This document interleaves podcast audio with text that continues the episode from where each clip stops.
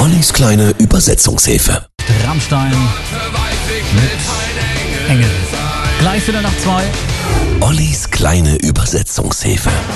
Heute Sunday Bloody Sunday, U2 1983.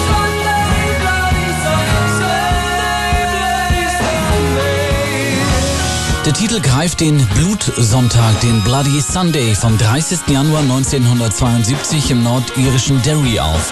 An jenem Tag wurden bei einer Demonstration für Bürgerrechte 13 Menschen von englischen Soldaten erschossen. Zahlreiche wurden bei dem Schusswechsel schwer verletzt. Zerbrochene Flaschen unter Kinderfüßen, Körper liegen tot, quer über der Sackgasse, aber ich werde nicht auf den Schlachtruf hören.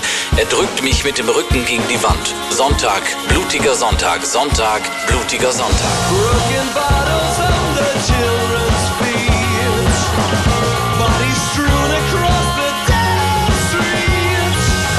Der Blutsonntag von 1972 verschärfte den Nordirland-Konflikt. In der Folge kam es zu zahlreichen Racheakten der IRA, der irisch-republikanischen Armee. U2-Sänger Bono betonte immer wieder, mit Sunday Bloody Sunday keine Partei ergreifen zu wollen. Vielmehr sei der Song ein Protest gegen Gewalt und Krieg, unabhängig von politischen Ansichten. So begann Bono damals auf den Live-Konzerten den Titel stets mit den Worten, dies ist kein Rebellensong, this is not a rebel song. Und die Schlacht hat schon begonnen. So viel ist verloren, aber sag mir, wer gewonnen hat.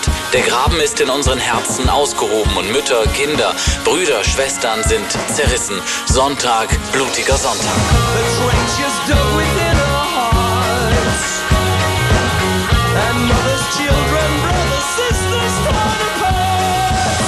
Sunday Bloody Sunday stammt aus dem Album War, welches damals Platz 1 der Albumcharts erreichte und sogar Michael Jacksons Thriller vom Thron stieß. Und es ist wahr, wir haben uns daran gewöhnt, dass Tatsachen Einbildung sind und Fernsehen Realität ist. Und heute schreien die Millionen. Wir essen und trinken, während sie morgen sterben.